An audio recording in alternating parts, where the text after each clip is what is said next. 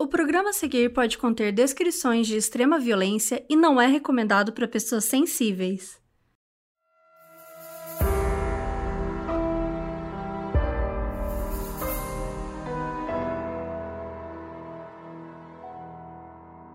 O Green River era um dos lugares mais tranquilos e aconchegantes na área de King County, em Washington. Era um lugar onde dava para ir respirar um ar puro e muitas famílias iam para fazer piqueniques e as crianças gostavam de brincar. O problema foi quando corpos de mulheres começaram a aparecer na superfície. Entre pistas confusas, ameaças e até a ajuda de um outro criminoso, esse caso se tornou um dos mais duradouros e com mais vítimas da história dos Estados Unidos. Eu sou a Carol Moreira. E eu sou a Mabê Bonafé. E essa é a história do Green River Killer.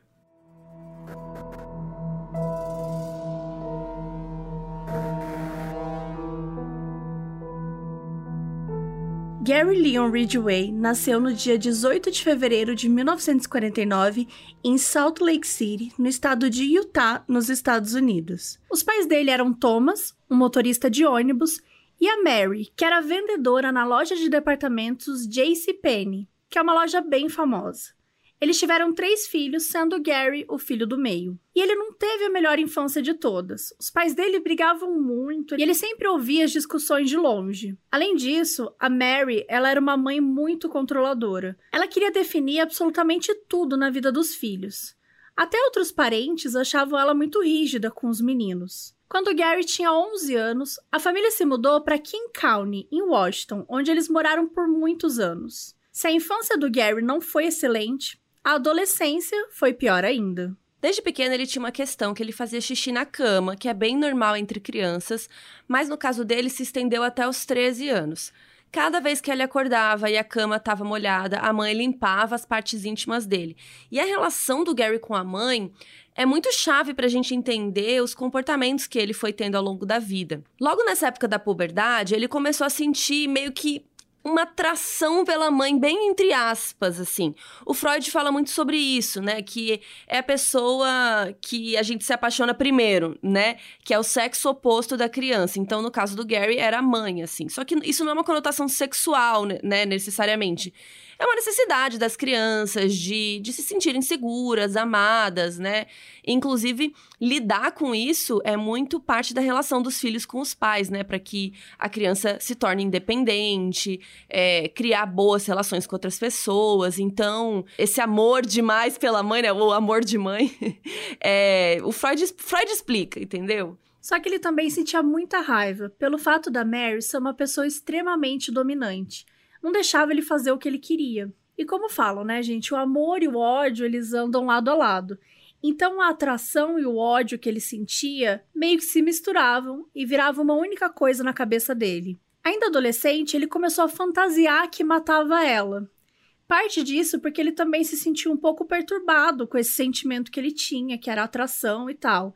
Mas parte dele também é porque ele sentia prazer imaginando isso. E se em casa as coisas já eram estranhas para ele, na escola também não era muito melhor. O Gary tinha dislexia, que é a dificuldade, né, de decodificar palavras e símbolos, e isso dificulta um pouco a leitura e a escrita. Então ele ia muito mal nas disciplinas. E os professores não davam nenhum suporte para ele, assim. Então, tipo, ninguém tava se importando muito, sabe? Ninguém queria parar para ajudar ele, tentar entender o que, que ele tava, né? Qual a dificuldade. Então, ele acabou repetindo duas vezes o ensino médio. Ele também tinha um QI de uns 80 e pouquinho, assim, que é considerado abaixo da média. A média seria entre 90 e 115, 120. Quando tinha 16 anos, o Gary viu um menino de 6 anos brincando perto da floresta. Ele chegou perto e esfaqueou o menino na parte das costelas e fígado. Ele simplesmente saiu correndo e deixou o menino lá. Ele não se importou em saber se ele tinha sobrevivido ou não, mas, spoiler para vocês, o menino sobreviveu. Ele fez isso porque ele queria saber como era a sensação de esfaquear alguém e quais eram as melhores partes do corpo para se esfaquear. Isso era muito fruto da relação que ele tinha com a mãe, porque ele pensava sempre em matá-la.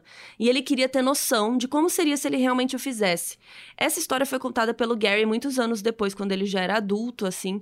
Então a gente não tem muita informação sobre esse menino, se ele foi à polícia, o que, que aconteceu, né? O fato é que o Gary saiu ileso. E toda essa história da relação dele com a mãe lembra muito o Ed Kemper, né? Que a gente já fez episódio aqui no Modus que a maioria da a razão né, do problema do Ed Kemper, ele mesmo falou depois que era a relação dele com a mãe.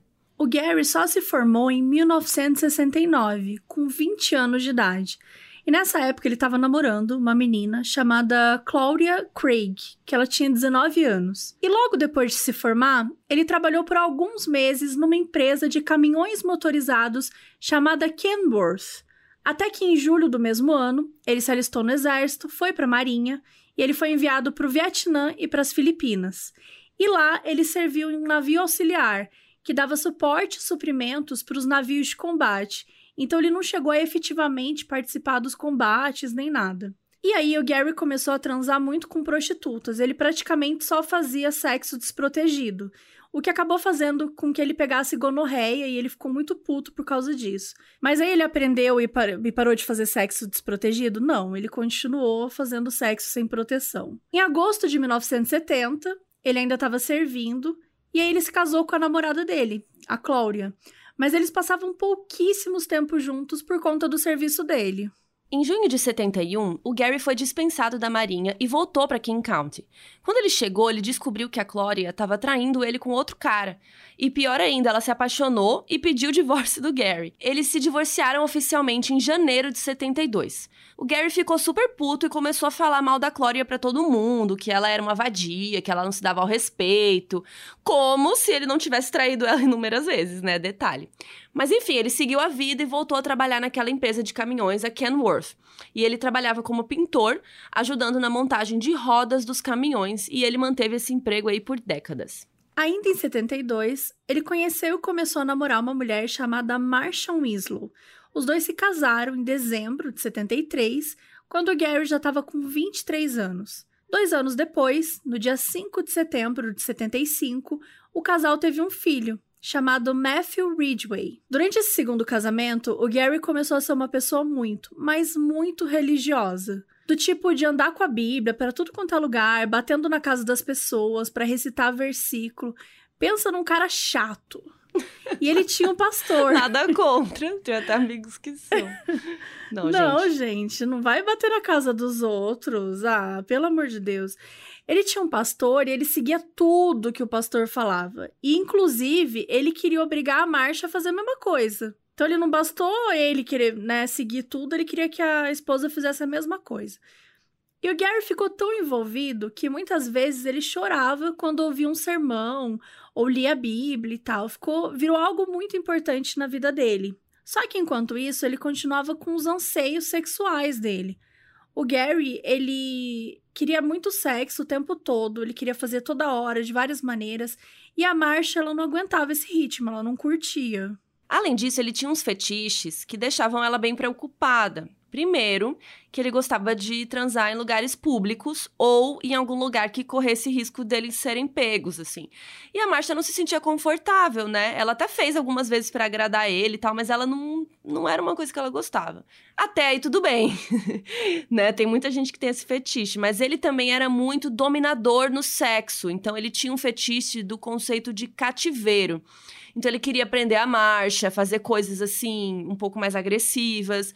Um dia ele machucou ela com um mata-leão. Sabe aquele golpe de luta que a pessoa te enforca com o braço? Assim, ele fez isso com ela, ela odiou, né? Ela se machucou. E como a Marcia não tinha nem o pique, nem essas vontades do Gary, ele voltou a se relacionar com várias prostitutas que faziam as coisas que ele queria. E aí ele começou a chegar em casa cada vez mais tarde e chegava às vezes molhado e sujo de terra. O que deixou a Marcia bem preocupada. Ela sabia que ele gostava de fazer sexo ao ar livre, tipo no mato, sabe? Então ela pensou assim: ah, ele deve estar tá me traindo aí no mato, se molhou. Tipo, ela nem falou: ah, tá bom. Outra coisa que o Gary fazia muito era praticar longas caminhadas solitárias, inclusive na floresta. Algumas vezes a Marcia até ia com ele, só que o Gary também ficava meio excitado com o conceito de predador e presa. Então, assim, quando eles estavam andando na floresta, ele sumia do nada e deixava a Marcia sozinha. E dela ficava andando, assustada, chamava por ele e tal, ficava olhando para os lados e ele ficava observando. E ele ia rastejando pelos arbustos e pulava por trás dela e dava um susto. E ela ficava muito brava, ela não, não curtia, não era uma sensação agradável para ela. E ele adorava ficar assustando ela, sabe? Deixava ela impotente e indefesa naquela floresta. E esses tipos de comportamentos estranhos foram fazendo eles se afastarem cada vez mais. Até que eles começaram a morar separados em julho de 80 e eles se divorciaram oficialmente no dia 27 de maio de 1981.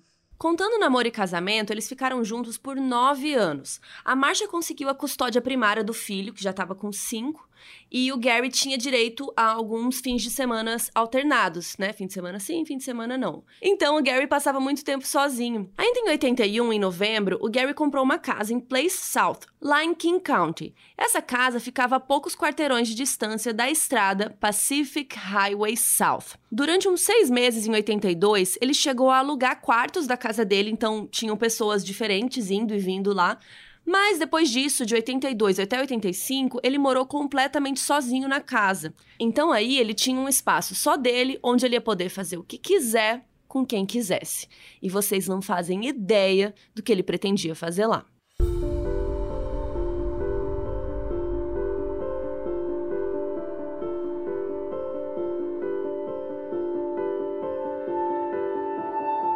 Como a gente contou, Gary estava morando sozinho, então, desde 1982, depois que ele se divorciou da segunda esposa dele. E a partir daí, ele começou a dar vazão aos seus desejos mais sombrios.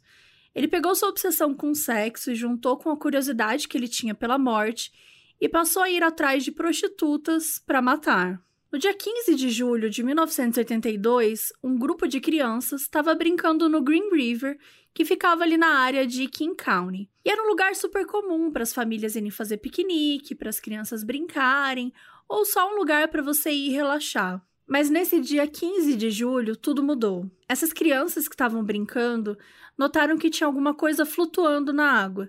E de início eles acharam que era alguma coisa que tivessem jogado no rio, um lixo, alguma coisa do tipo.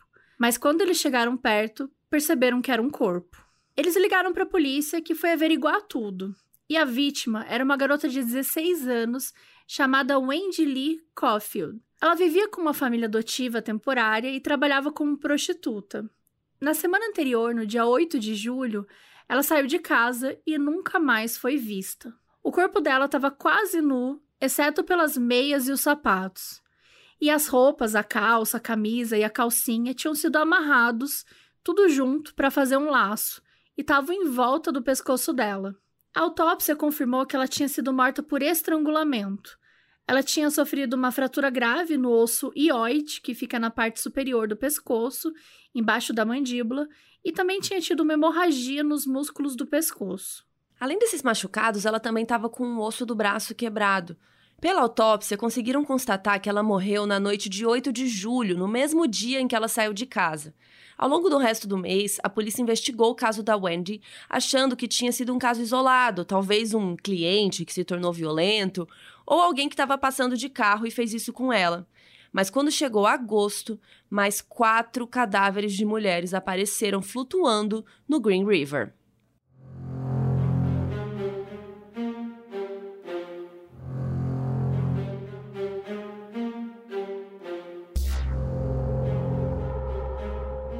Dessas quatro mulheres, a primeira encontrada foi no dia 12 de agosto e era uma jovem de 23 anos. Ela também era prostituta e no mês anterior tinha sido presa duas vezes por prostituição lá na Pacific Highway South, aquela estrada, né, aquela rodovia que fica perto ali do Green River, né, do rio. A última vez que ela foi vista foi no dia 25 de julho, saindo de um motel nessa estrada, e ela disse que ia procurar novos encontros.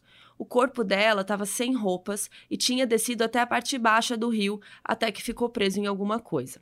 Três dias depois, no dia 15 de agosto, eles encontraram três corpos. Três. Tudo ao mesmo tempo. Então tinha a Marsha Chapman, que tinha 31 anos. Ela morava com os três filhos num apartamento perto da Pacific Highway South e ela estava tendo problemas financeiros, então ela começou a se prostituir para conseguir uma renda. Ela saiu de casa no dia 1 de agosto e não foi mais vista. E agora a gente vai ouvir um trecho do primeiro episódio de Catching Killers da Netflix, que é Na Cola dos Assassinos, o relato do detetive Dave Harker no momento que ele viu o corpo. When I arrived, I worked my way down to the river, through the tall grass on the bank. The body lying closest to me was in the water, three feet down, and she was naked. E o que ele falou foi: Quando eu cheguei, fui até o rio, pelo mato alto nas margens. O corpo mais próximo estava na água, a menos de um metro, e ela estava nua. Teve também uma adolescente de 17 anos chamada Cynthia Hines, que também era uma prostituta, também trabalhava lá na Pacific Highway South, e no dia 11 de agosto um homem buscou ela de carro num Jeep preto e depois ela nunca mais foi vista. O cafetão dela que viu ela indo embora no carro. E por último, uma jovem de 16 anos chamada Opal Mills. No dia 12 de agosto, ela ligou para falar com os pais e a ligação foi rastreada como sendo feita na Angle Lake State Park, que é bem pertinho dessa rodovia ali, a Pacific Highway. Depois dessa ligação, ninguém nunca mais a viu. E depois que o corpo foi encontrado, os amigos contaram em depoimento que a Opal tinha envolvimento com prostituição também. Então, recapitulando, cinco mulheres foram encontradas mortas no Green River. As idades variavam entre 16 e 31 anos. Todas eram prostitutas e estavam na Pacific Highway South ou próximo de lá quando desapareceram. Uma foi encontrada no dia 15 de julho, outra só um mês depois, no dia 12 de agosto, e outras três no dia 15 de agosto, só três dias depois aí do mesmo mês. E aí ficou claro para a polícia que se tratava de um serial killer, né? E sim, esse serial killer era o Gary Ridgway, mas a polícia ainda não sabia. Ele estava começando a colocar para fora os instintos mais violentos dele, abusando e depois matando várias mulheres. No dia seguinte dessas quatro vítimas encontradas, no dia 16 de agosto, a polícia criou uma força-tarefa especial unicamente para caçar esse assassino. O xerife nomeou Dave Riker como detetive-chefe. Ele era casado e tinha três filhos. Ele já estava ali no homicídios há três anos, ele já tinha tido casos difíceis, mas nunca um serial killer. Ao todo, juntaram 25 detetives, parte deles eram da área de homicídios e outra parte era da de crimes sexuais. E a mídia começou a noticiar tudo e criaram esse nome de Green River Killer, que eu vou traduzir aqui porque às vezes não dá pra entender, né? Que Green River é o Rio Verde, então ele é o assassino do Rio Verde. Só que a tradução fica bem sem graça, né? Green River Killer é muito mais. Uh. Enfim, então é isso. Os jornais chamaram de a maior caçada a um criminoso desde o Ted Bundy. O detetive Riker ficou obcecado em descobrir quem era esse criminoso. Ele passava o tempo inteiro, inclusive à noite em casa, ele ficava pensando, ele ficava estudando, mas essa procura ia ser muito mais difícil do que ele imaginava.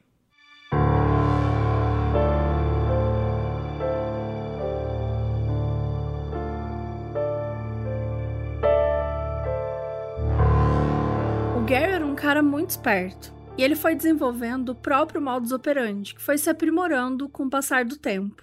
Então, esse apanhado geral que a gente vai falar aqui do emo dele, né? O emo é como fala o modus operandi dele, que começou em 1982, só que foi alterando e não tem a ver só com essas cinco garotas, né, essas cinco mulheres que ele tinha matado, porque ele ia testando coisas diferentes, com novas vítimas e tal. Para começar, a primeira coisa que a gente tem para falar é o local.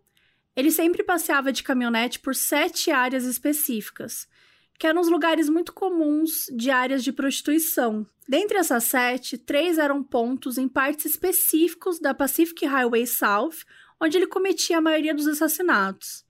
Todo dia ele passava horas passeando por esses lugares, dirigindo, tal, antes e depois do trabalho, e ele escolhia prostitutas que ele se interessava e tal, ficava de olho nela por vários dias sempre passando de caminhonete para ver como é que é o jeito delas, para ver como elas se comportavam, com quem elas falavam, se tudo combinava com o que ele estava buscando. No geral, o Gary preferia mulheres brancas, a maioria das vítimas dele era branca, mas ele também teve algumas vítimas negras e asiáticas aí com o passar dos anos.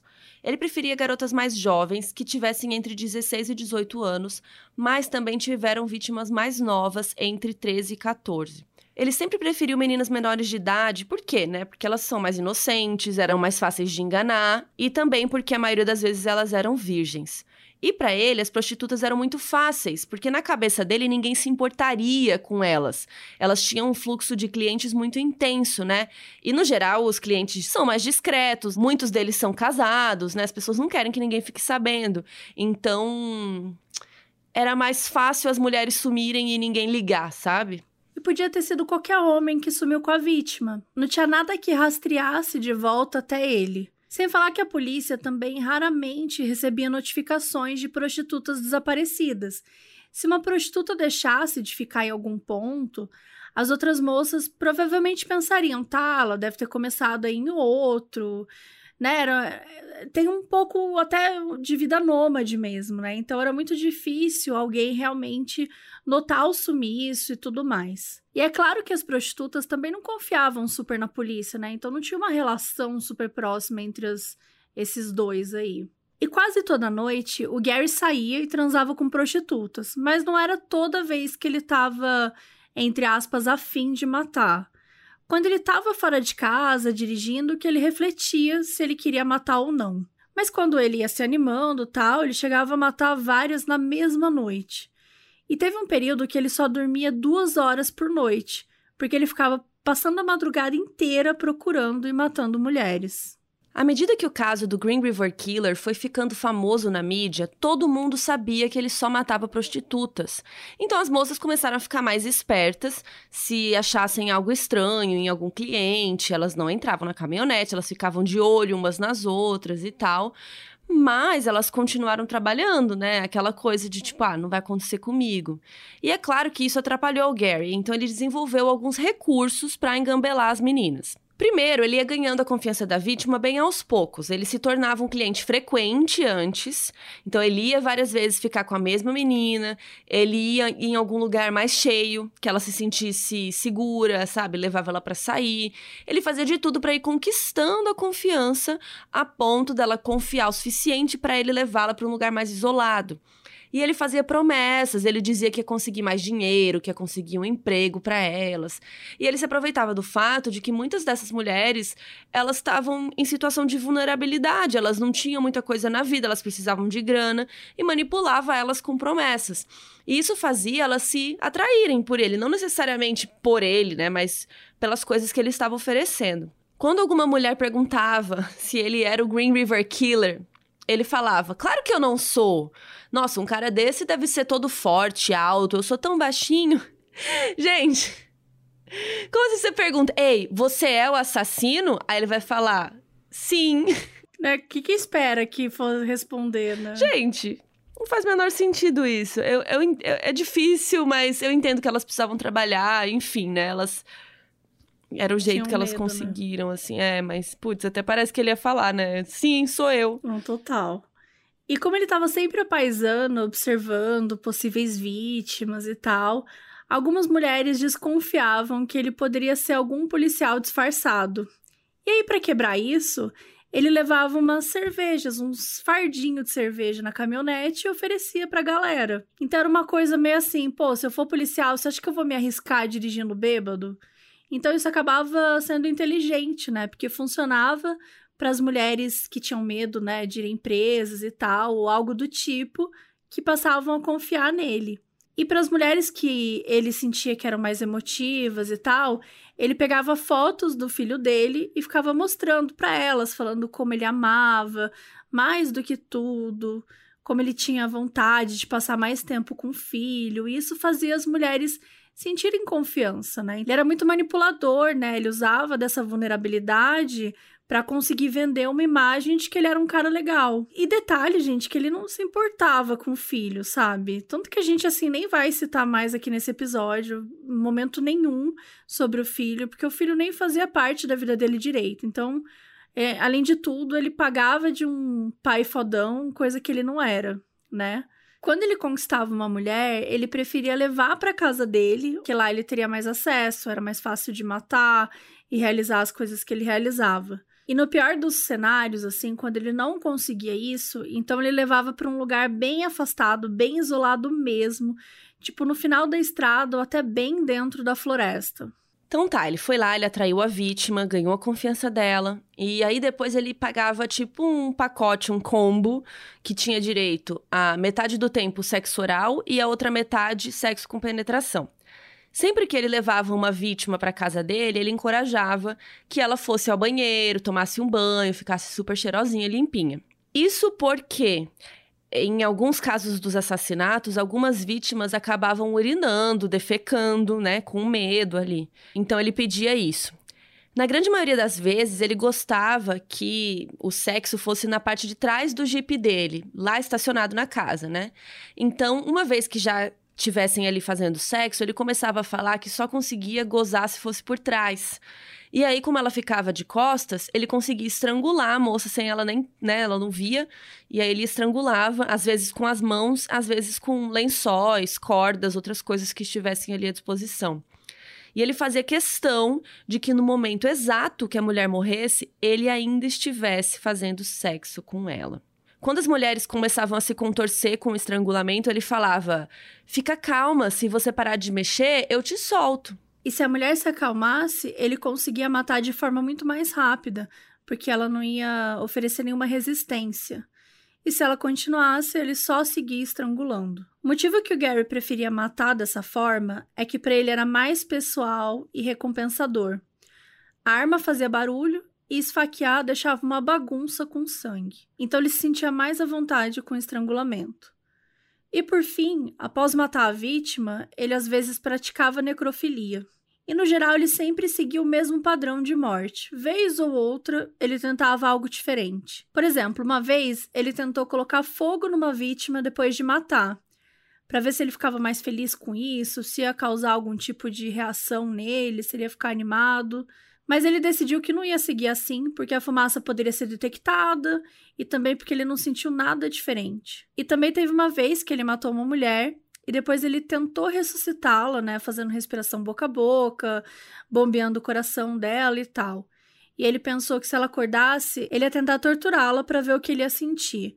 Mas como ela não acordou, ele sentiu que isso era um sinal que não era para ele praticar a tortura, que o método dele já estava funcionando. E uma vez que ele matava, ele tinha que se livrar dos corpos, que era a parte que ele mais odiava. Ele sentia que era um fardo, uma obrigação chata a ser cumprida depois de um momento de prazer. O Gary tirou corpos da casa dele tantas vezes, porque a gente falou aqui, né, cinco, mas a gente tá contando aqui que ele matou diversas pessoas. Então ele estava acostumado já a fazer isso de uma maneira muito rápida. Então, em meia horinha, ele já cobriu o cadáver, botava num saco plástico, botava na caminhonete, show. E uma coisa que ele fazia para despistar os policiais, ele dirigia, ele parava em algum lugar e jogava o corpo para fora da caminhonete, em algum ponto escondido fora da estrada. Depois ele dirigia o carro para mais longe, estacionava e ia andando até o lugar onde ele tinha deixado o corpo, e aí sim ele fazia lá o que ele tinha que fazer, jogava no rio, para dar aquela enganada, né? É, e pra ele era mais seguro assim, porque se alguém visse o carro dele, ia estar tá longe do lugar onde o corpo tinha sido encontrado. A preferência dele para desovar os corpos eram lugares com muitas árvores em volta, estrutura íngreme, de difícil acesso. Muitas vezes ele colocava os corpos em alguma pose específica que desse na telha ali na hora. Ele cobria partes das vítimas com moita ou folhas, como se fosse um designer, assim, como se ele estivesse enfeitando uma boneca. E antes de despejar o corpo, ele pegava todas as roupas e joias das mulheres porque ia ficar mais difícil de identificá-las, né? Ou conseguir informações sobre elas e tal. E aí lembra que ele trabalhava naquela empresa dos caminhões lá, o Kenworth? Então ele levava várias dessas joias para lá. Então ele deixava por ali, dava para algumas colegas de trabalho e tal. E a ideia de estar no trabalho e do nada ver uma joia que lembrasse dos crimes que ele cometia à noite era uma forma excitante dele lembrar daquilo que ele fazia. E por último, Gary ainda tinha alguns artifícios para que ninguém desconfiasse dele. Para começar, ele não se deixava ser visto por ninguém que não fossem as próprias vítimas. Se ele buscava uma prostituta e aí digamos que alguma colega estava lá e viu ele saindo com a moça, né? Ele não matava mais aquela moça, entendeu? Então ele só matava quando ninguém tinha visto. O que ele fazia muito era passar rápido pelo local. Então ele fazia contato visual com a moça que ele queria, mostrava dinheiro na mão e então ele dirigia mais para frente, um pouquinho mais afastado e esperava a moça ir andando até lá. E sempre que ele não conseguia matar alguma moça por algum motivo, ele era extremamente simpático, cuidadoso, sabe? Ele também levou várias moças em encontros. Por quê? Porque se alguém suspeitasse dele, as moças iam falar: nossa, não pode ser ele, ele é um gentleman. Ele, nossa, ele me levou em date, nossa, não, ele paga super bem, sabe? Então ele criava como se fosse. Não é um álibi, né? Mas ele criava uma boa reputação com as moças que trabalhavam lá, né? E ele também observava bastante para ver se nenhuma delas era uma policial disfarçada. Uma das coisas que ele fazia, ele só fechava negócio com a moça depois que ela mostrasse alguma parte íntima para ele, porque ele acreditava que uma policial não faria isso. E outra coisa, se ele matasse uma mulher, depois de uns dias, ele ligava para o cafetão dela pedindo para marcar outro encontro. Porque daí, se um dia a polícia visse os registros, ia perceber, né? Pô, mas ele ligou pedindo pra mulher ir lá de novo, então significa que ele achava que a mulher estava viva. Então ele ia criando esses, né, essas evidências, essas provas aí, esses álibis para poder ajudar ele. E olhando um pouco para a imagem que ele passava para a família, para os colegas de trabalho e tal, o Gary tinha uma imagem de cara simpático, na dele, que não fazia nada de mal para ninguém que ele era cooperativo, tímido, mas que se precisasse, se alguém precisasse de ajuda, ele poderia ajudar. E também uma pessoa que poderia ter um relacionamento sério por anos. E isso, naquela época, era bem importante, porque tava naquela loucura dos serial killers, anos 70, 80. Então a mídia tava falando muito sobre isso. E aí todo mundo tinha aquela visão de que um serial killer era um homem extremamente solitário que ele não falava com ninguém, que ele tinha uma aparência estranha, uma pessoa assim incapaz de ter um relacionamento sério. Então isso ainda era uma coisa a favor para ele, que foi casado, né, por vários anos e tal. E por último, uma coisa que ele amava fazer era criar evidências falsas.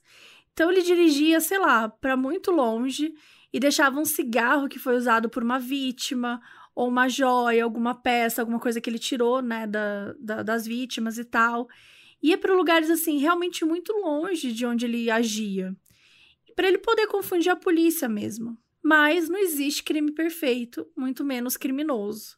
E muito em breve ele ia entrar no radar da polícia, e de um jeito que ele nem imaginava.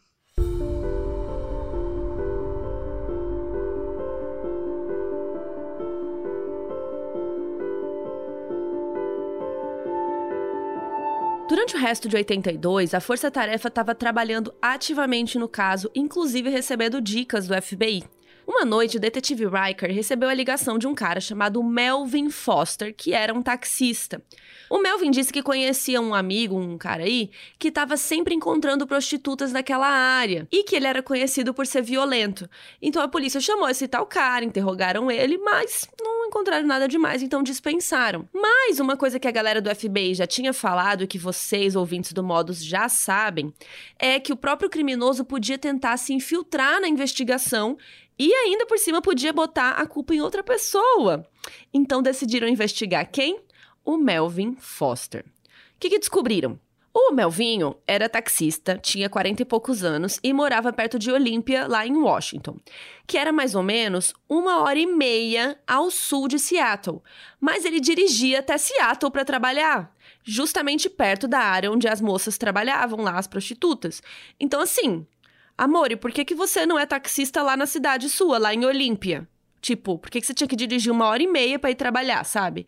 E a polícia falou: hum, estranho. E também o detetive Harkard, ele encontrou mandado de prisão no nome dele, do Melvinho, como diria Carol Moreira. Melvin, é tipo Melvinho, só que em mineirês. Melvin. Melvin, por violação de trânsito e já tinha se envolvido em roubos de carro. E aí chamaram o Melvin para ser interrogado e mostraram fotos das vítimas para ele, mas ele falou que ele não conhecia ninguém. E aí deixaram ele uma noite preso na delegacia. Porque como existiam mandados contra ele e tal, né, aproveitaram isso aí. E no dia seguinte interrogaram ele de novo. Dessa vez, ele disse que ele conhecia as vítimas, porque ele tinha dado carona para elas no táxi. E aí decidiram fazer o que, minha gente? O que, que aconteceu? Sim, um teste de polígrafo. Funciona, Carol? Você, você acha que vale o teste de polígrafo? Gente, vocês sabem, vocês ouvintes aqui há mais tempo, já sabem que o teste de polígrafo mede uma coisa física, né? Ele mede se você tá nervoso, mede seus batimentos. O teste não tem como saber se você tá falando a verdade, né? A verdade tá dentro da sua cabeça. Tipo, isso não existe. Então, assim, não faz teste de polígrafo. Teste de polígrafo. E é bizarro, porque lá, até hoje nos Estados Unidos ainda se usa. Ele, enfim, não faça, ele não é muito bem aceito no tribunal. E, gente, vocês, o Melvin é o assassino? Vocês estão ouvindo até agora. Quem é o assassino? É o Gary. né? Spoiler, você não Spoiler. entendeu até agora que o Gary é o assassino. Gente. Tá. Então, assim, né? Depois de, depois de toda essa defesa aí que tivemos da promotora Carol, gente, não dá, entendeu? Não tem condições. Mas aí fizeram lá no homem, não ouviram o modus operandi, acharam que era uma boa alternativa. E aí perguntaram pro Melvin se ele era o Green River Killer ou se ele tinha cometido os crimes. E ele não passou no teste. Gente, ele não passou no teste. Ah! Por quê? Porque ele tava nervoso, porque a polícia tava enchendo o saco dele, não porque ele era o assassino. Mas ele não passou no teste, a polícia ficou meio assim. Porém, o teste não é preciso, né, gente? Tiveram que liberar ele. Por quê? Porque não vale merda nenhuma. Esse, esse, que, é, essa que é a história. Então, a polícia começou a vigiar o Melvin 24 horas por dia. Sempre tinha alguém de carro seguindo ele. E numa reviravolta que a força-tarefa nem esperava, o Melvin foi para a mídia falar que ele estava sendo perseguido pela polícia, que ele não era o assassino, que ele queria ele mesmo é, descobrir quem era o assassino para pegá-lo e tal. E, gente, é maravilhosa essa entrevista. A gente falou aqui do episódio do Na Cola dos Assassinos, a gente recomenda muito, inclusive, esse episódio é o primeiro, é bem emocionante ver os detetives falando, né? Eles ficam bem emocionados, assim, com esse caso. E, enfim, o repórter pergunta para ele: E aí, tu matou ou não? Mais ou menos assim. Ele fala: E aí, tu. Você é assassino? Qual, ou qual é que é? Gente, eu juro por Deus, o repórter, tipo, ele vai falar sim. Enfim, vamos ouvir um trechinho. For nearly a month now, undercover officers have been stationed in this area, keeping a 24-hour watch on Melvin Foster, who lives just up the road from here. Are you scared at all? Scared, no. Fright is for the guilty. O repórter fala: há quase um mês, policiais disfarçados estão aqui vigiando Melvin Foster 24 horas por dia. Ele mora logo acima nessa rua. E o repórter pergunta se o Melvin tá com medo, e ele responde: com medo não, só culpados têm medo. Ó, o Melvin. Ele só, só ficou nervoso no teste do, do polígrafo, né? Mas de resto. É, beleza. O, o detetive Riker tava certo de que esse cara era o Green River Killer. Até porque o FBI também disse que esse tipo de assassino gosta de receber atenção. Aí o cara vai pra mídia, pô, né? Ele tá curtindo a vibe. Só que, além do Melvin, tinham outros suspeitos sendo analisados, né? E a força-tarefa não tinha recurso para ficar seguindo o cara o dia inteiro para sempre, né? E depois de analisar vários pormenores, como as datas em que as vítimas sumiram, e comparar com os álibis do Melvin, definiram que não, ele não deveria ser o assassino. Desesperados e com o número de crimes crescendo, a força-tarefa teve que dobrar, chegando a 50 pessoas. No final de 1982, além das cinco mulheres que tinham sido encontradas, tinham mais 11 meninas que tinham desaparecido e que foram associadas ao Green River Killer. E os corpos delas só foram encontrados depois. Só que a polícia já estava trabalhando com a ideia de ter 16 vítimas. E como a gente estava falando, o Gary não desenvolveu né, o MO, o modus operandi todo de uma vez, quando ele matou as cinco mulheres. Ele continuava matando e testando. E com a demora para encontrar um culpado, várias mulheres começaram a fazer protestos, acusando a polícia de não se importar bastante com o caso, até por serem prostitutas, as vítimas e tal. Enquanto isso, o verdadeiro Green River Killer, que a gente sabe que é o Gary, estava lá, continuando cometendo os crimes dele de buenas. Entre as inúmeras mulheres que o Gary atacou e matou, teve uma que conseguiu escapar. O nome dela é Rebecca Gardy. Ela conheceu o Gary em novembro de 82, quando faziam apenas três meses que a polícia tinha descoberto a existência do Green River Killer. A Rebecca era uma jovem de 19 anos que também se prostituía ali na área da Pacific Highway. E nessa noite de novembro ela estava lá sozinha trabalhando. Até que apareceu o Gary. A Rebeca se aproximou da caminhonete, perguntou se ele estava namorando, né? Se ele tinha um negócio tal, ofereceu ali o job dela e ele aceitou. Ela entrou no carro e ele guiou até uma área bem isolada, mas ainda próxima da estrada. No caminho, a Rebecca começou a questionar se ele não era o Green River Killer. E ele fez todas aquelas coisas que a gente falou. Ele falou que não, mostrou a identidade dele, mencionou que ele só estava ali encontrando prostitutas por causa de problemas no casamento dele, aquele papinho. E ela acreditou. E eles chegaram lá e o Gary pediu para eles saírem do carro e irem pro mato, porque isso excitava ele. A Rebecca concordou e eles entraram na floresta.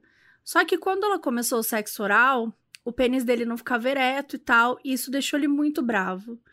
Ele começou a gritar com ela, falando que ela não sabia dar prazer para um homem, falou que ela tinha mordido ele, surtou, né? E ele empurrou ela no chão, pressionou o rosto dela contra a terra e começou a estrangular ela com um mata-leão. Ele fez isso por uns 15 segundos, mas de alguma forma Rebecca lutou e fugiu.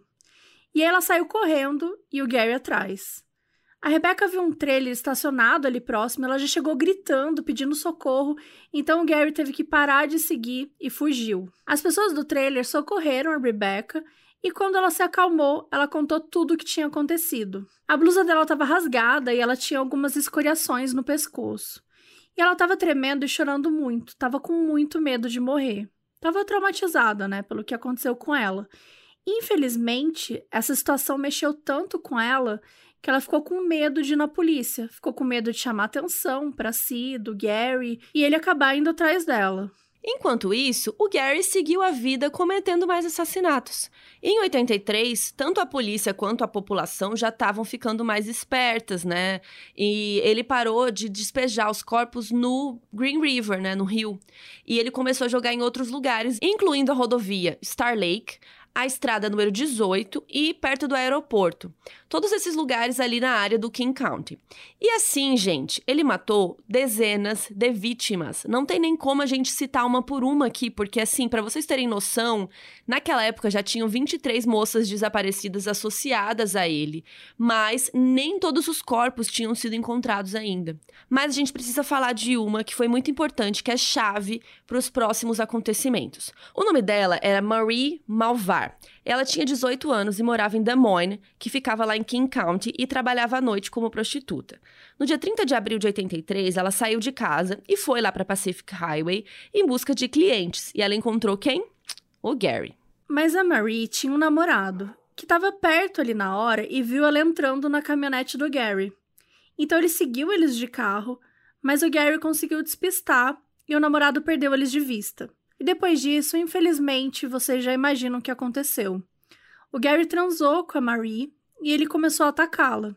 E quando ele estava estrangulando, a Marie tentou usar as mãos para escapar e fez uns arranhões profundos no antebraço do Gary, mas mesmo assim ele conseguiu matá-la. Como ele não queria, né, aquelas marcas gigantescas nele, porque poderia trazer suspeita e tal, Gente, olha o que ele fez. Ele jogou ácido de bateria de carro no antebraço para queimar a carne. Isso porque ele poderia falar que ele se acidentou enquanto estava trabalhando ou alguma coisa do tipo. Já a Marie nunca mais foi vista. Em 3 de maio, o namorado dela foi à delegacia de Des Moines e contou tudo: que a Marie tinha entrado numa caminhonete de um estranho, tinha desaparecido e que o último lugar que ele tinha visto o carro foi na intersecção entre a Pacific Highway e a Rua 216. A polícia ficou bem interessada, porque três semanas antes tinha rolado um caso igual. Um cara que disse que a namorada sumiu exatamente nesse cruzamento e nunca mais foi vista. E aí, o que, que o namorado fez? Foi lá nessa rua 216 e ficou olhando os carros para ver se ele encontrava essa caminhonete. E, gente, ele encontrou. Ele viu a caminhonete estacionada na frente de uma casa. Vocês acham que essa casa era de quem? Do Gary Ridgway. Os detetives de Des Moines foram lá e interrogaram ele, perguntaram se ele conhecia Marie e tudo mais. E o Gary falou assim: olha, ela eu não conheço, mas sim, eu. Eu me relaciono bastante com prostitutas e tal, mas a Marie mesmo eu nunca tinha visto, nunca vi na minha vida, não. Foi a partir desse caso da Marie que a força-tarefa contra o Green River Killer começou a ficar de olho no Gary. A polícia de Des Moines reportou a situação para a galera ali da força-tarefa e ele entrou para a lista de suspeitos do caso. Só que não puderam fazer nada, porque as descrições que o namorado da moça deu e tal eram muito gerais. Então tava de noite, tinha o vidro do carro, o cara tava distante, ele não, não tinha como ele reconhecer, né? O corpo dela foi encontrado meses depois, em setembro. E a partir daí, gente, começa uma verdadeira perseguição que vai levar o restante dos anos 80. O Gary estava sempre no radar do detetive Hiker e também dos outros. Eles entrevistavam ele de vez em quando, às vezes tirava da lista de suspeito, às vezes colocava de novo. No geral, o Gary era muito cooperativo. Ele agia como se não tivesse nada a esconder. Ele tinha uma estratégia muito boa que era mentir o menos possível. Então, ele contava o máximo de verdade que dava. Então, ele contou que ele realmente ia na Pacific Highway, que ele saía com várias prostitutas. Só não contou um detalhezinho, né? Um pequeno detalhe. Que ele matava elas. Então, ele chegou a falar que ele já saiu, que ele teve relações com uma das meninas que foi encontrada morta como uma maneira de dar confiança para a polícia, porque ele falou assim, putz, se eu vivo indo, né? Tipo, como que você fala que você sempre vai lá na Pacific Highway, você vai, né, nas prostitutas, mas você não conhece nenhuma moça que desapareceu, nenhuma moça que morreu? Então ele falou: "Não, essa eu conheço, eu conheci realmente, eu saí com ela e tal". Até o final de 83, tinham mais de duas dúzias de moças desaparecidas que eram vítimas potenciais do Green River Killer e foram encontrados 11 corpos que foram associados a ele. Em 1984, tudo mudou. Em fevereiro, o Green River Killer mandou uma carta para um jornal chamado Seattle Post Intelligencer e era uma carta digitada em máquina de escrever. E por algum motivo, a carta não tinha espaço entre as palavras, os caracteres estavam todos juntos. O título era O que, que você precisa saber sobre o homem do Green River? E estava assinado com Me chame de Fred. E na carta, ele escreveu os seus métodos, deu algumas informações falsas de propósito para enganar a polícia. Mais uma vez o Gary, né, tentando ali engabelar a polícia. Ele deu a entender na carta que ele era um homem de negócios, que ele viajava muito e que os assassinatos que ele cometia eram por vingança ou lucro. Ele também deu algumas informações sobre os crimes que não estavam divulgados na mídia, para provar que ele era o assassino. Ele falou coisas que a polícia nem sabia, tipo, tal objeto foi usado durante tal crime, sabe? Um tempo depois dessa carta, em maio de 84, o Gary ligou para a Força Tarefa querendo ajudar e se ofereceu para fazer o quê? Um teste de polígrafo para provar que ele não era o assassino. O que, vocês acham, vocês ouvintes, vocês aqui do Catarse? Porque esse episódio a gente tá gravando, gente, com o povo do Catarse aqui assistindo. Se você quiser participar também, entra lá em catarse.me barra modus operandi, que você pode ser um colaborador e assistir a nossa gravação, que é o caos, uma beleza.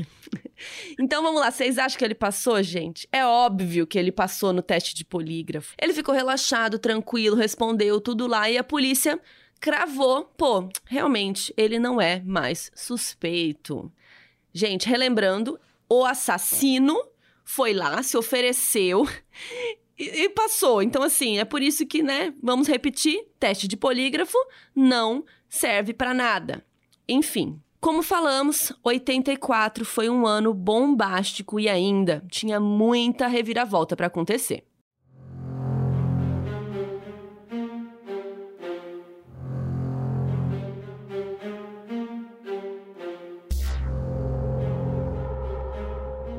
A gente fala que todo mundo se envolveu no caso do Green River Killer, é porque todo mundo se envolveu no caso do Green River Killer. Gente, todo mundo, todo mundo que tinha nos Estados Unidos na época que podia ajudar, ajudou. E sabe quem entrou nessa história? o Don Douglas, como diria a Carol Moreira. Fala direito, que os po... quem não estava aqui naquele episódio não vai entender não nada. Não vai entender nada, não. É o John Douglas. A gente já falou, né, dele, gente, mil vezes. É o agente do FBI que entrevistou vários dos serial killers mais notórios do mundo, que ajudou a criar todo um sistema de perfil criminal pro FBI e que escreveu aquele livro do Mind Hunter, que inspirou a série da Netflix, enfim. Ele, o grande John Douglas. O cara. O cara. E no livro Mind Hunter tem um capítulo, que é o capítulo 19, em que ele fala muito sobre como foi a experiência dele com o Green River Killer. Então ele também participou desse caso, também deu opinião, fez perfil criminal, enfim. Ele ficou sabendo desse caso em 1982 mesmo, que foi quando tudo começou. E depois que os cinco primeiros corpos foram encontrados, a Força Tarefa mandou várias informações para ele e pediu que ele fizesse um perfil criminal. E John Douglas fez. O perfil dele dizia que o assassino era um homem branco, forte, com um subemprego e que conhecia o Rio e se sentia muito confortável ali na região e que não apresentava nenhum remorso. Era um homem que passou por experiências humilhantes com mulheres e que considerava os crimes dele como algum tipo de missão, fosse para resgatar a honra ou a masculinidade dele ou por algum outro motivo. O Douglas definiu que esse assassino não tinha nenhuma característica muito marcante, e isso era péssimo, né? Porque significava que muitas pessoas podiam se encaixar nesse perfil. Também indicou que o criminoso, no máximo, tinha uma inteligência mediana, não cometia os crimes de maneira sofisticada. À medida que a coisa foi escalonando, a gente sabe que o Gary foi adequando o modus operandi dele. Então, novas vítimas foram aparecendo em locais diferentes, com algumas pequenas diferenças. Isso foi uma coisa que deixou o Douglas muito incomodado, porque na época utilizavam um conceito do assassino organizado e desorganizado. E o Green River Killer tinha muitas características dos dois, o que tornaria ele o que depois foi chamado de assassino misto. E do ponto organizado, ele tinha o fato de ter muita noção das evidências que deixava nas cenas do crime e tal, ele tomava cuidado para não deixar digitais. E ele também tinha um tipo específico de vítima, que eram prostitutas, jovens em uma mesma área. É, a gente falou as, o tipo de jeito que ele enganava a polícia, né? Nesse lado ele era muito organizado e muito inteligente até. Mas a coisa que tornava ele mais desorganizado é que ele improvisava muito. Então ele ia pensando assim: hum, hoje eu vou levar ela para matar aqui neste lugar e vou desovar neste outro lugar. Tipo, ele não tava pensando, ah, hoje eu desovei no Green River, então o próximo tem que ser em outro lugar. Não, ele meio que tava assim, tava na telha, sabe? E ele também praticava necrofilia, que é uma característica que o Douglas e os colegas sempre associaram a criminosos desorganizados, que cometem estupro depois da vítima morta, né? Os organizados costumam fazer isso antes quando fazem. O fato dos crimes serem super adaptáveis preocupava o Douglas, porque isso abria margens para o famoso copycat, né, que são os imitadores, pessoas que pudessem fazer um crime parecido e se passar pelo Green River Killer e isso ia passar batido, né? Porque o que, qual que é o problema disso? Porque aí o copycat sai ileso, né? Ele mata alguém e aí, sei lá, joga no, no rio lá, no mesmo rio que o outro tá jogando, aí ninguém vai se tocar que tem um outro assassino e esse novo assassino nunca vai ser preso, sabe? Então isso é super perigoso também. Quando chegou 84 e os assassinatos iam aumentando, o Douglas chegou a imaginar que talvez fosse um grupo de assassinos que seguiam a mesma base primária, mas cada um cometia do seu jeito e desovava onde quisesse. Outra coisa que o John Douglas fala bastante no Mind Hunter é sobre o que ele acredita ter sido as piores dificuldades e os erros dos policiais durante a investigação. Para começar, o tipo de vítima já dificultava demais, porque muitas prostitutas seguiam um estilo de vida nômade. Então elas passavam algumas noites ali, depois mudavam de lugar, então ficava difícil o rastreio. Em muitas ocasiões que o cafetão ou outra pessoa, né, reportava para a polícia que alguma moça tinha sumido, às vezes ela tinha ido embora por vontade própria, tentar sorte em outra cidade, nem sempre ela tinha desaparecido. E muitas delas não tinham documentos, ou às vezes usavam documentos falsos, né, dados pelos cafetões. Então isso dificultava muito, não tinha como encontrar registros médicos porque não tinha o um nome real, então vários motivos prejudicavam aí no reconhecimento. E aí o Douglas criticou muito os recursos da Força Tarefa. Quando o caso começou em 82, a polícia lá de King County não tinha nenhum computador, né? 82, gente. Então assim, era uma bagunça para arquivar as vítimas, os suspeitos, as pistas, ainda mais nesses casos que tem grande repercussão popular, que todo dia são várias pessoas ligando com supostas informações. Então, quando o próprio FBI, que é, né, fodão, lida com isso, já é cansativo. Agora, imagina uma polícia local que não tinha todos os recursos e agentes para algo tão grande, nunca tinha tido um serial killer, né? Imagina a treta. O Douglas também falou da falta de coordenação, que cada agente saía seguindo as suas pistas, ninguém sabia direito quem era responsável pelo quê, e é óbvio que isso prejudicou muito. Principalmente no início da investigação, que é quando o assassino está mais com medo de ser descoberto. A polícia não agiu de forma dura naquela época, então ele foi ficando mais confortável. Depois que passou de 82, o Gary, né, o Green River Killer, viu que ninguém estava conseguindo pegar ele. Então, ele foi ficando confiante e cometendo cada vez mais crimes. Mas ao mesmo tempo que a polícia era bem falha, o próprio John Douglas também estava suscetível a erro em alguns momentos. É importante falar que essa altura da carreira, o Douglas já era o fodão do FBI. Então ele tinha decifrado a mente dos assassinos, todo mundo já conhecia ele assim. Então ele não era mais aquele cara que recebia um caso, ia lá e ficava investigando. Não, ele era o cara fodão, ele prestava consultoria para as investigações de todos os maiores criminosos do país. Então todo mundo procurava eles, né? Então ele não tinha condições de ir em todos os casos. Às vezes ele nem visitava, nem ia para a cidade. E na mesma época que ele estava ajudando nisso do Green River Killer, ele também estava vendo umas coisas dos assassinatos de Atlanta, que aparecem até na segunda temporada de Mind Hunter. E ele estava ajudando também no caso do assassino do calibre 22, que depois, né, a gente descobre que é o Richard Chase. Inclusive, tem episódio nosso lá, gente, é o número 63. Então, se você não lembra, se você ainda não viu, corre lá para ouvir. Então é isso, o John Douglas fazia muita coisa ao mesmo tempo, então ele não conseguia ficar 100% num caso. E para piorar, no fim de 1983, lá início de 84, o Douglas ficou muito doente. Ele teve uma encefalite viral vinculada ao estresse. Ou assim, o famoso ele teve um treco, né? Ele Nossa, teve um ele treco, teve um treco real. Um trecão, e, e ele teve que se afastar do trabalho. E aí, quando ele voltou, mais pro meio do ano, o Green River Killer já tinha mandado aquela carta em fevereiro, lembra? Aquela carta que ele mandou lá pro, pro jornal? Lembro. Por quê? Porque a polícia foi lá e mandou essa carta pro Douglas analisar. E ele falou que aquilo não tinha sido escrito pelo Green River Killer, que era algum copycat, que era amador e que dava para ver na carta que não era real. Gente, putz, que vacilo, Douglas. Esse foi um grande erro dele, porque, né, vocês sabem que foi o Gary Ridgway que escreveu sim. Mas os policiais falaram, pô, é o Don Douglas. É o João Douglas. É o João. O João falou, tá falado. Se ele falou que não é, não é, né? Deixaram a carta para lá, não investigaram mais isso. Só que aí, né, o Douglas foi se afastando gradualmente desse e de outros casos para cuidar da saúde, porque ele teve um treco, ele estava ferrado. E aí, em 84, a polícia de King County ofereceu uma recompensa de 100 mil dólares para quem ligasse e desse alguma informação que levasse ao paradeiro aí do Green River Killer. E aí eles receberam várias ligações, mas nenhuma foi realmente útil. E aí, desesperada, a força-tarefa se voltou para outra pessoa para pedir ajuda. Uma pessoa que conhecia crimes quase tanto quanto John Douglas, talvez mais, mas que estava do lado oposto da lei.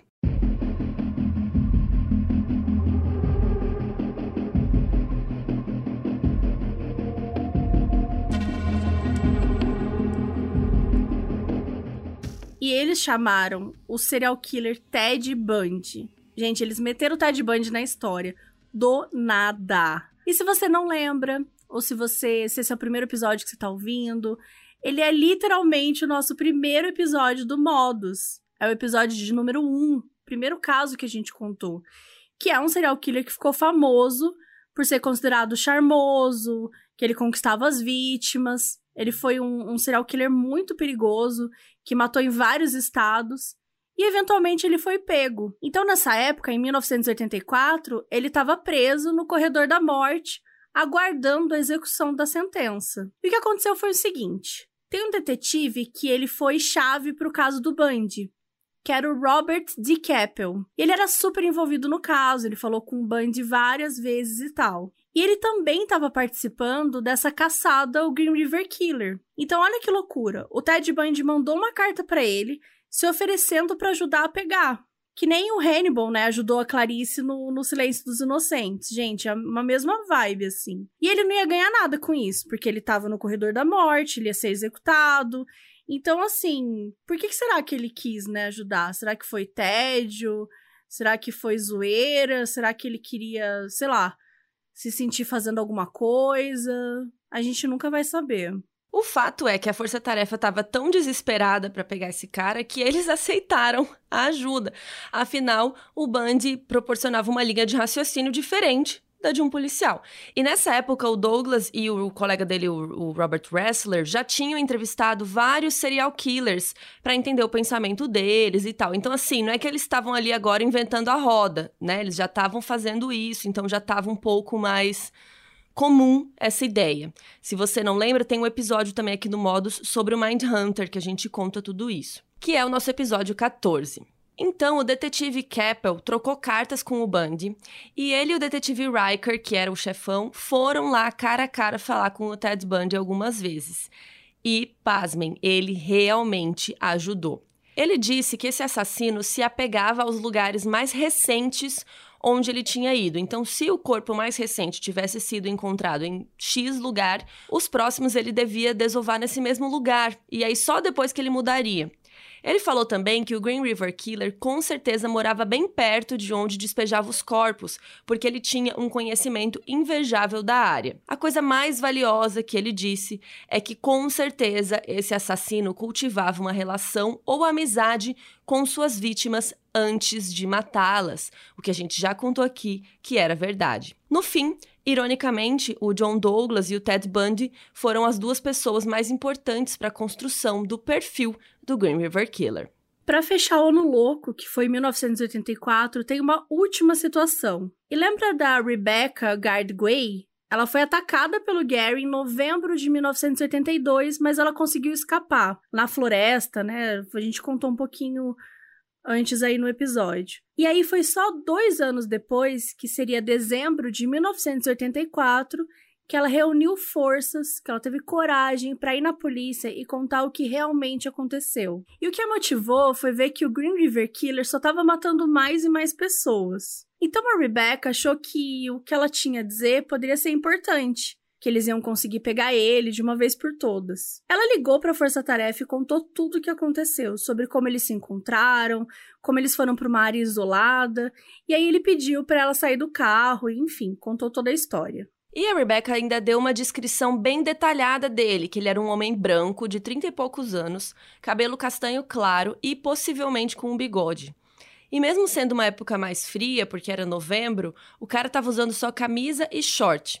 Ela contou que o veículo dele era uma caminhonete e, do que ela lembrava, parecia ser um modelo recente. Então, como foi em 82, ela achava que era de 80 para frente.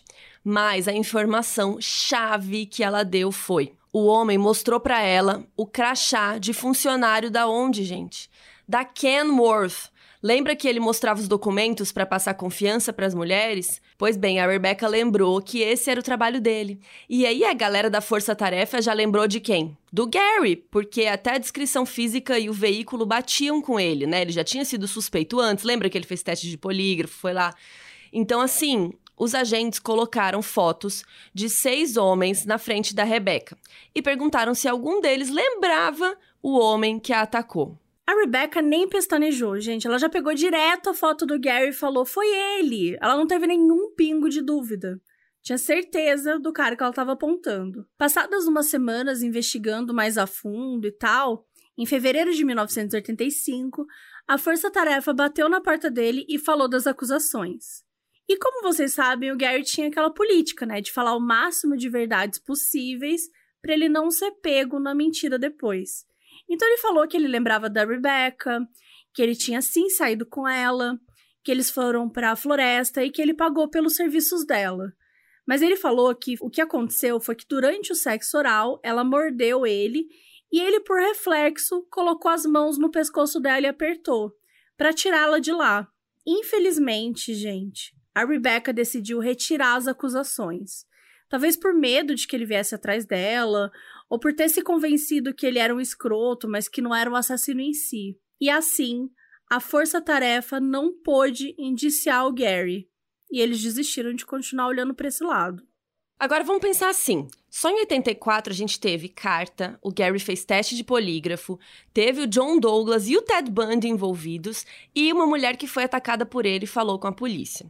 Chegou 85, o Gary pensou o quê? Ok, vamos maneirar, né? Já quase me descobriram aí umas vezes, melhor eu ficar mais de boa. Então, 85 foi quando começaram a diminuir o número de crimes do Green River Killer. Enquanto isso, o Gary conheceu e começou a namorar uma mulher chamada Judith Mawson. E assim, ele estava caidinho por ela, ele realmente amava a Judith, de acordo com ele, né? E como passava muito tempo com ela, ele também foi perdendo a vontade de cometer crimes. Então, em 85, foram encontrados quatro corpos. Eram corpos de mulheres que tinham sumido em outros anos. Então, matar mesmo, a gente não tem notícia que ele tenha matado em 85. Inclusive, dois desses corpos atrelados a ele foram encontrados em Portland, né, em Oregon, o que chocou muito a polícia, porque era longe. A polícia nunca tinha encontrado um corpo associado ao Green River Killer fora do estado de Washington. Então isso deixou a força-tarefa doida, porque eles já não estavam mais encontrando corpos.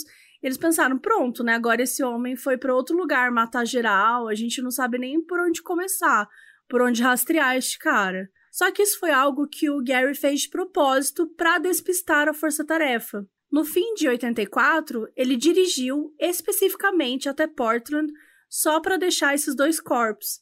E ele deixou de uma maneira super fácil de encontrar, porque ele queria mesmo que fosse achado e que a polícia ficasse enlouquecida. Então foi isso, enquanto a polícia toda estava se descabelando, sem saber que pista seguir. Meu Deus, será que ele está atacando em outro estado? Nananã. O Gary estava lá de boa em 85 e no ano de 86 inteiros. Mas em 1987, isso tudo ia mudar.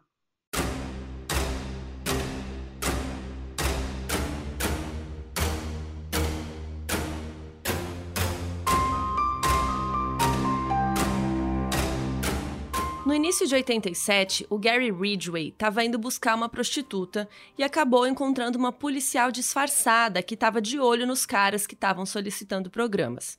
Ela levou o nome dele e de outros para a Força Tarefa e todo mundo lembrou: gente, esse cara aqui é o Gary Ridgway, mas ele passou no detector de mentiras. Então não é ele. Sim, gente, eles pensaram isso. Mas tinha um policial específico, que era o Matt Haney, que desconfiava muito do Gary. O sexto sentido dele estava assim, ó, gritando, estava dizendo que tinha alguma coisa errada com esse cara. E ele decidiu investigar mais a fundo. Fuçando o histórico da polícia, ele descobriu que uma vez, lá em 82, o Gary e uma prostituta estavam na caminhonete e foram parados por um policial. Só que essa moça foi justamente uma das vítimas que o corpo foi encontrado pouco tempo depois, bem perto daquela área. Então, o policial Henry falou: "Cara, não é possível, alguma tem alguma coisa aí". E aí, ele foi atrás, sabe de quem? De uma pessoa que conhecia muito bem o Gary, a ex dele, a ex-esposa. A gente tá falando da segunda esposa aqui, que é a Marsha Winslow. Lembra dela, a mãe do filho dele? E que o Gary queria toda hora fazer sexo com ela, forçar ela a fazer sexo, assustava ela na floresta, aquela coisa toda. Pois bem, o, o Haney conversou com a Marcia e ela contou que eles costumavam acampar. E cada lugar que eles acampavam era perto de algum lugar onde o Green River Killer despejava os corpos. Gente, olha a coincidência, né? Para completar, o policial foi lá na Kenworth, né, naquela empresa onde o Gary trabalhava, e viu o histórico de presença dele. E ele cruzou as datas que as vítimas desapareceram e várias datas batiam com dias em que o Gary estava de folga ou ele tinha faltado o trabalho sem algum motivo. Com esse monte de informação, né, é claro que a Força Tarefa conseguiu um mandado para revistar a casa do Gary. Então, no dia 8 de abril de 1987, bateram lá na porta e entraram. O Gary foi pego completamente desprevenido. Ele não estava esperando nada, porque, né, o último par de anos aí tinha sido show. E a Judith, a esposa do momento, ficou super confusa também, porque ela nunca nem tinha ouvido falar do Green River Killer, ela nem sabia do que se tratava. Diz que porque ela não costumava assistir televisão. Pegaram um monte de itens que podiam né, usar como evidência. Então, pegaram fibras do carpete, cordas, amostras de tinta, lona, enfim. Além disso, é óbvio, uma amostra de saliva do Gary. Tudo isso foi enviado para o laboratório criminal da Patrulha do Estado de Washington, onde foram analisados. Só que, infelizmente, eles não conseguiram comprovar alguma relação entre esses itens e os vestígios deixados nas cenas do crime ou das vítimas.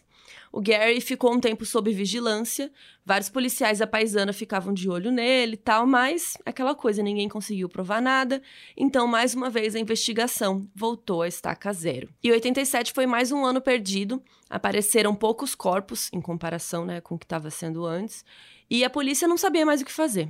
E aí no ano seguinte, em 88, completamente despreocupado e sem nenhuma chance de ser pego, o Gary se casou com a Judy, e ela se tornou sua terceira esposa.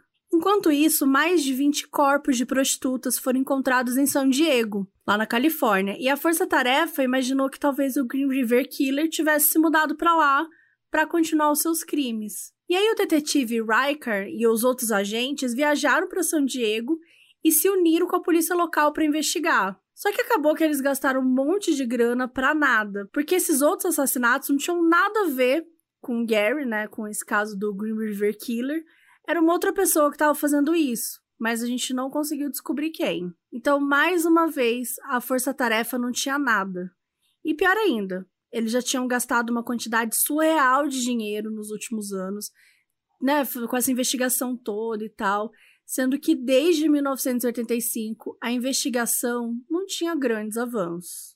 Em busca de apoio da população, eles resolveram fazer uma última tentativa de conseguir fazer o caso voltar à tona e diretamente para a mídia. Então, em dezembro de 88, foi exibido um especial de duas horas chamado Manhunt Live, e nesse programa eles relembravam o histórico de crimes do Green River Killer, mostraram várias pistas das investigações nos últimos anos. E a ideia é que o público americano assistisse e ficasse todo mundo ligado nas informações para ajudar com denúncias, dar alguma dica. Então tinha vários números gratuitos na tela para ligar e tal. Para atrair a audiência, eles chamaram para ser apresentador um ator que era o Patrick Duffy, que naquela época estava protagonizando a série Dallas, que era um super sucesso de público. O detetive Riker foi o rosto da Força Tarefa no especial, foi entrevistado pelo Duffy, deu várias informações e tal. Se vocês quiserem assistir, adivinha onde que está? Você sabe, Mabel, onde está isso? No site, gente, modusoperandipodcast.com. Lá tem todas as informações vocês conseguem conferir tudinho nos episódios. É só clicar no episódio do Green River Killer, que tudo que a gente tá falando aqui, com link, com informação, vai ter lá. Tem foto, tem um monte de coisa legal. Enfim, durante o especial, o detetive Riker mandou uma mensagem ao vivo pro Green River Killer. E ele disse o seguinte: um, You know, I've worked this case uh, for over six years now, and I feel very confident that someone will soon be leading us to you.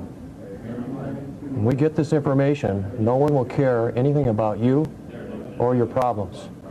All everyone will want is for you to be punished. Many investigators believe that you enjoy the killings. Several of us believe that you are haunted by them, that you want your own nightmare to stop, that this experience for you has been, been a nightmare. However, this nightmare will not end. It still haunts you during every waking hour. You must contact me soon before someone calls and leads us to you. If we identify you first, no one will care what you think or feel. It will be too late. Please call me. It's time for us to talk. E, gente, um resumo principal da fala dele foi o seguinte: Já estou nesse caso há mais de seis anos e estou muito confiante de que logo alguém nos levará até você. Não vamos desistir, vamos te pegar e é melhor você se entregar. Esse pesadelo não vai acabar. Ele ainda te persegue o tempo todo. Se tiver coragem, me ligue. antes que alguém ligue nos leve até você. Se te identificarmos primeiro, ninguém vai se importar com o que você acha ou sente. Vai ser tarde demais. Por favor, me ligue. É hora de conversarmos. Uh. Gente, chamou na chincha. O homem. Climão, hein? Climão, climão. E a exibição foi um sucesso. Na semana seguinte, a empresa telefônica calculou que mais de 100 mil pessoas ligaram para passar alguma informação. As linhas ficaram tão congestionadas que só 10 mil pessoas conseguiram realmente falar e, enfim, dar alguma informação real. Depois de três semanas, nenhuma das dicas tinha resultado em nada. E a Força Tarefa não tinha mais dinheiro para manter as linhas telefônicas abertas. Eles torraram até o último centavo nessa chance e não deu em nada.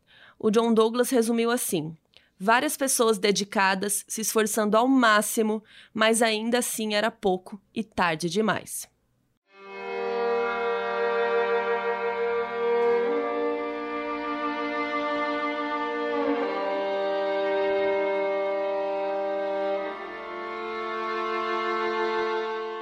Chegou um ponto que a morte mais recente associada a esse caso tinha sido em fevereiro de 1987.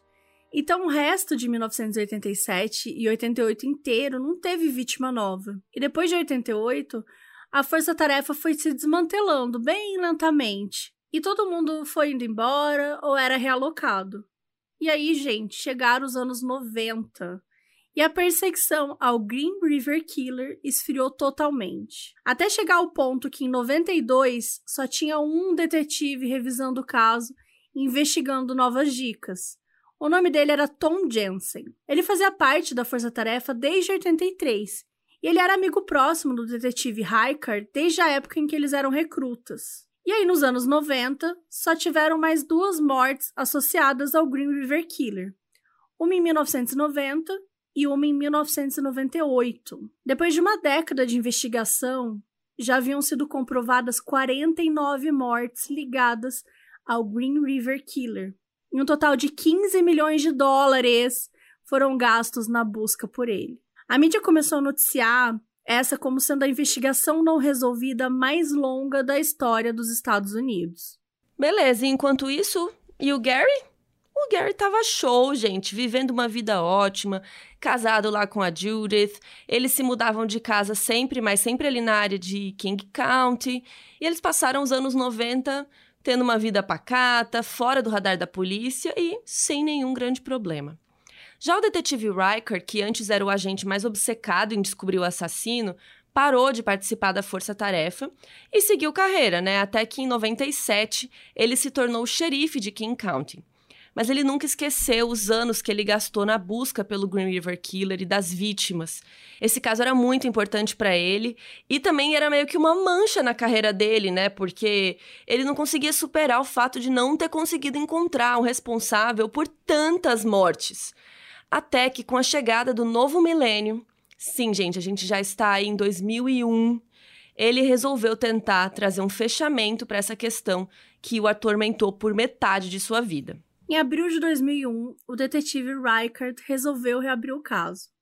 E ele criou uma nova força-tarefa. Inicialmente, só tinha seis pessoas, eram dois detetives e quatro experts forenses e de DNA. Nessa equipe, inclusive, estava o Tom Jensen, né? Quando tava força-tarefa era um só, que nem era força-tarefa mais, era esse cara e ele ainda tava, porque era o único que tinha sobrado ali dos anos 90. E aí, aos poucos, o detetive Reichard foi dando mais recurso para essa força-tarefa. Afinal, né, gente, ele era o xerife, então ele que mandava na porra toda. E a equipe atingiu 30 pessoas. Agora, com a tecnologia avançada, novas técnicas digitais, né, de captação de DNA, todas as amostras dos suspeitos e vítimas foram enviadas novamente para os laboratórios, para ter uma análise mais apurada. E o que, que era a chave? Os resquícios de sêmen encontrados em três vítimas que pertenciam ao assassino. Até que em 10 de setembro de 2001, depois de quase 20 anos de investigação, uma amostra deu match. Quem era? Era a do Gary Ridgway, que foi retirada em 87, quando ele estava lá sob investigação, e na época a análise não tinha conseguido dar o match, né, confirmando. E depois de todos os trâmites científicos e burocráticos e tudo mais, o laboratório conseguiu comprovar por documento que as amostras do Gary combinavam, eram iguais à do sêmen presente nas três vítimas. Então, finalmente, chegou a hora de pegá-lo.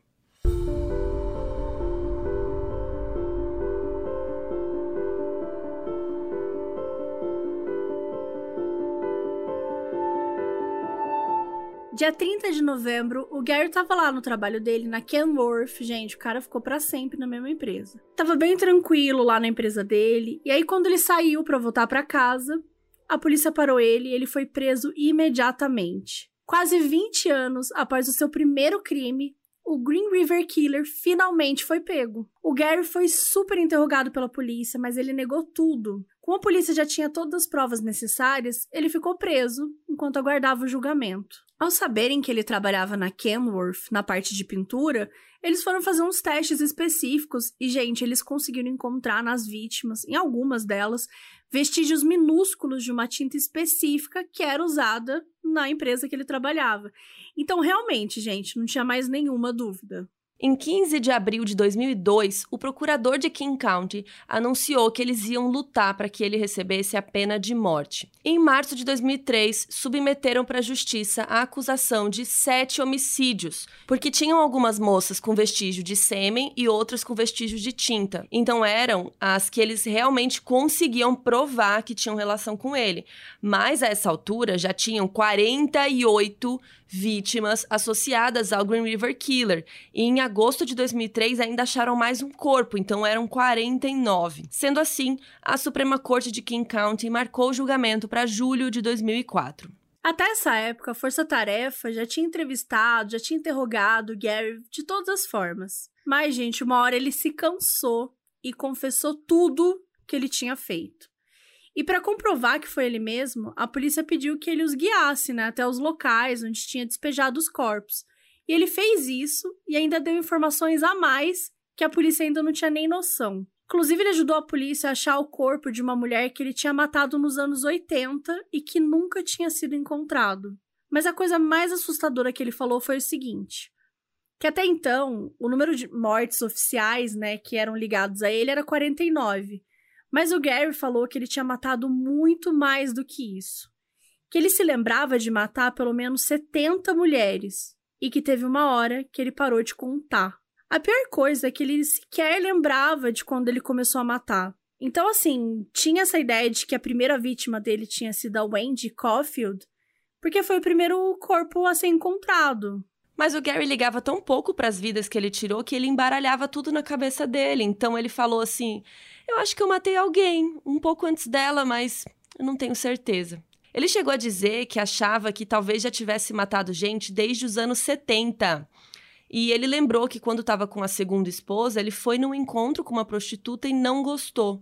Aí ele disse assim: eu acho que eu, eu acho que eu fiquei. É, eu acho que eu fiquei bravo, fiquei puto e talvez eu tenha matado ela, mas eu não lembro. E a mesma coisa com a última vítima dele, ele não lembrava quando ele tinha parado de matar. Em um interrogatório, ele disse que parou completamente em 85. Em outro, ele disse que foi em 87. Aí depois, em outro, ele não, eu acho que em 87 eu tava semi-aposentado, mas eu acho que eu matei sim depois disso. Então a gente nunca vai saber exatamente qual foi a primeira e qual foi a última vítima do Gary Ridgway. E é por isso que esse episódio é até um pouco diferente, né? A gente não conta exatamente quando tudo, porque também ele nem ele sabia. Ele falou que ele odiava que as mulheres o controlassem e que matá-las era o jeito delas não terem controle sobre ele. They, uh, women had control over me, and I don't like being controlled.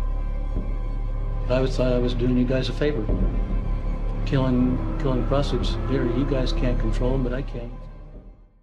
E o que ele disse foi o seguinte: as mulheres me controlavam e eu não gosto disso. Fiz um favor a vocês matando prostitutas. Vocês não podem controlá-las, mas eu sim. Olha que lixo, né? Que cara podre, o jeito que ele falava, com, enfim, não tinha menor respeito por vítima nenhuma, ou pela vida humana, né, de uma forma geral. A esposa dele, a Judith, ela também foi entrevistada e ela disse que ela nunca tinha desconfiado de nada, mas sabendo do que ele fez, ela falou: olha, ele sempre acordava muito cedo, madrugava mesmo, dizia que ia trabalhar. Então talvez ele tenha cometido alguns desses crimes nesse período. E ela também ficou aliviada em saber que depois que o Gary conheceu ela, diminuiu muito o número de mortes. Ela falou que ficou feliz de saber que de alguma forma ela deixou ele feliz e ocupado, e indiretamente isso ajudou a poupar né, a vida de dezenas de outras mulheres que poderiam ter se tornado vítimas. Isso tudo aconteceu na segunda metade de 2003. Então, ok, estava tudo confessado, então o próximo passo era o julgamento, certo? Não, errado. Em troca desses meses de colaboração e todas as informações adicionais, o Gary recebeu uma oferta que, se ele assinasse um acordo assumindo a responsabilidade pelas 49 mortes, ele seria mandado apenas para prisão perpétua. Porque eles só tinham provas concretas daquelas sete vítimas. Então, 7 para 49 era uma diferença bem bem alta, né? Então eles precisavam que ele assumisse a responsabilidade pelas outras vítimas. Isso porque a outra opção dele era ir a julgamento e ser condenado à pena de morte. Então ele resolveu aceitar e em 5 de novembro de 2003 ele firmou o acordo. E isso gerou uma enorme revolta popular, tanto de parentes das vítimas como de parte da população, porque eles diziam: se um homem que matou 49 mulheres deliberadamente não vai para pena de morte, quem que vai? Né? Para que que tem pena de morte então se ela não é usada em casos como esse? E eu fiquei pensando porque eu sou contra a pena de morte totalmente, sim, mas realmente é um ponto, né? Se existe, esse cara não vai? É um ponto interessante esse argumento, né? Falando assim do ponto de vista de um lugar que tem pena de morte, não faz sentido ter pena de morte e alguém que matou, né, tanta gente não ir. Eu concordo realmente com esse ponto. Eu concordo, não, eu entendo o, ponto das pessoas de questionarem isso, né? De que reclamaram, de é. É, porque se fosse. Eu, eu acho que só sete é, vítimas já daria pena de morte para ele, né? Não precisaria das 49. Eu sei que é muito difícil você ter uma, uma parente sua, né? Algu alguém, e você não saber, o cara não assumir o crime, você não saber o que aconteceu com a pessoa, muitas vezes, né? É, mas eu entendo que ele já iria para pena de morte de qualquer forma, então não precisava ter feito esse acordo, né? Não sei. É, é, é, super delicado falar, mas, por exemplo, você saber que ele foi responsável por matar o seu parente, acho que não, não precisa necessariamente ele dizer isso e assinar um papel, sabe? Uhum. Porque assim, não é porque se ele não tivesse assinado o acordo, as pessoas não iam saber que ele matou. As pessoas iam Sim. saber de qualquer jeito. E quanto à pena de morte, no fim, para mim, ela também vira uma coisa de vingança. Porque é aquilo, a pessoa fica. Pô, a gente tá falando aqui do Ted Bundy que o cara viveu tantos anos que ele já tava aí, ó. Nessa época, o cara tava matando na década de 70. Aí, beleza, foi preso, nananã, a gente tava aqui. E o cara ainda ajudou essa história do Green River Killer. Quer dizer, até o lance da pena de morte, o cara fica anos no corredor esperando. Então, assim, quando ele morre, assim, aquilo já não, sabe, já não, não faz não, sentido. Não faz sentido, porque ninguém tá aprendendo nada com isso, né? Eu sou contra a pena de morte. Acho que se você vai atrás de pesquisar e entender é, como ela não funciona e como ela não, não reduz a, a, criminalidade nos lugares e como ela é, muitas vezes é injusta, né? Porque se a gente fala que o sistema penal, o sistema carcerário é injusto, é óbvio que a pena de morte também vai ser injusta. É, tem várias pessoas que foram condenadas e mortas e não, não tinham culpa, né? Esse caso aqui, por exemplo, vamos supor que aquele taxista é, que não passou no teste de polígrafo. O Melvin. O Melvin, o Melvinho Vamos supor que ele fosse. É, que decidiram que ele era o Green River Killer e sei lá, meu, encontraram, alguém foi lá e reconheceu e ele foi preso. E aí eles iria pra pena de morte por um crime que ele nunca cometeu. Então. A gente já falou aqui, né? Vários, várias pessoas que depois, com o DNA, conseguiram descobrir que o cara não matou a esposa ou coisas do tipo. Então, eu acho, enfim, eu acho que, que é, é muito pesado essa coisa de você se sentir no direito de tirar a vida de uma vida humana, né? Eu acho que é uma coisa muito delicada e que precisava ser repensado. No caso, a gente não tem isso no Brasil. É, esse é um grande debate, né? Mas é um, é grande, um grande debate. debate da pena de morte, é. Mas enfim, mesmo com a repercussão, nada mais aconteceu. E o Gary foi mandado para a penitenciária estadual de Washington e começou a cumprir pena em janeiro de 2004. Ele ficou confinado em uma cela sozinho. Em 2015, ó, já estamos chegando pertinho aqui, ele foi transferido para uma prisão de segurança máxima no Colorado, mas depois de alguns meses foi mandado de volta para essa prisão de Washington, até para facilitar a vida dos policiais que quisessem ter acesso a ele para os interrogatórios. Afinal, até hoje não se tem certeza de quantas mulheres ele matou, quantos corpos estavam espalhados, então a polícia ainda ia né, fazer alguns interrogatórios com ele depois. Em 2004, o detetive Riker lançou um livro autobiográfico chamado Chasing the Devil: My 20-Year Quest to Capture the Green River Killer, que em português seria Caçando o Diabo: Minha Jornada de 20 anos para capturar o assassino do Rio Verde, né? Traduzindo literalmente. E no ano seguinte, o Riker se tornou político. Ele é republicano e foi representante de Washington na Câmara dos Representantes dos Estados Unidos entre 2005 e 2019. Até hoje, o Tom Jensen continua tentando identificar vítimas do Green River Killer que não foram encontradas. Atualmente, o Gary Ridgway tem 72 anos e continua preso em Washington. E em janeiro de 2022, agora quando está saindo esse episódio, ele completou 18 anos preso. Em 2020, por causa da pandemia, vários prisioneiros fizeram uma solicitação formal para serem liberados incondicional até a pandemia passar, porque eles não estavam seguros com as condições de higiene do presídio, o que é um ponto bem relevante. Então, alguns dos prisioneiros tiveram seus pedidos atendidos, mas é bem claro, né, bem óbvio que a Suprema Corte decidiu que alguns detentos eram muito perigosos para voltarem às ruas ou para ir para casa. E isso incluiu, claro, o Gary, que continua preso, e é muito improvável que esse cenário mude. Infelizmente, até hoje, muitas famílias não tiveram a resposta que merecem e ainda não sabem se suas filhas, irmãs, primas desaparecidas também foram vítimas dele. O Green River Killer ficou marcado como um dos assassinos mais notáveis da história dos Estados Unidos, protagonizando uma caçada de décadas. Gary Ridgway leva consigo muitos segredos sobre vítimas que talvez nunca tenham sido encontradas, sobre pedaços da sua história que nem ele mesmo lembra. Uma coisa é certa: o Green River Killer até hoje mexe com o imaginário popular dos Estados Unidos e desperta um dos sentimentos mais agoniantes que as pessoas podem ter: a incerteza.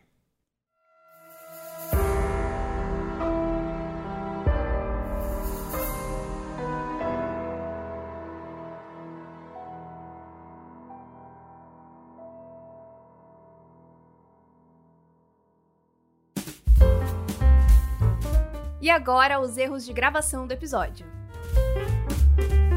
A gente tá falando da segunda esposa aqui, que é a Marsha Winslow. Lembra dela, a mãe do filho dele, que o Gary queria toda ola. Toda ola. Toda ola. Do, do nada, eu virei o cebolinho. Parte deles da área de homicídio. Deus me ajude. Sério, de noite não dá. De dia eles dormem, uma beleza. Mas a Marie tinha um namorado. Tanto nome difícil e eu não consigo falar Marie. Não, a gente já fez um episódio que era russo, né? que era é... soviético. Nossa, pelo amor de Deus. Aqueles não dá. O norueguês. Gente, tá um cheiro de cocô aqui. Acho que ele não fez fui algum eu. cocô. Acho que ele fez cocô, eu não tô. Não tô achando. Tadinho. Foi a partir desse caso da Marie que a força-tarefa contra o Green River Killer começou a ficar de olho no Gary. Green River Killer. Contra o Green River, contra River River Killer. Killer. Greller Kriller.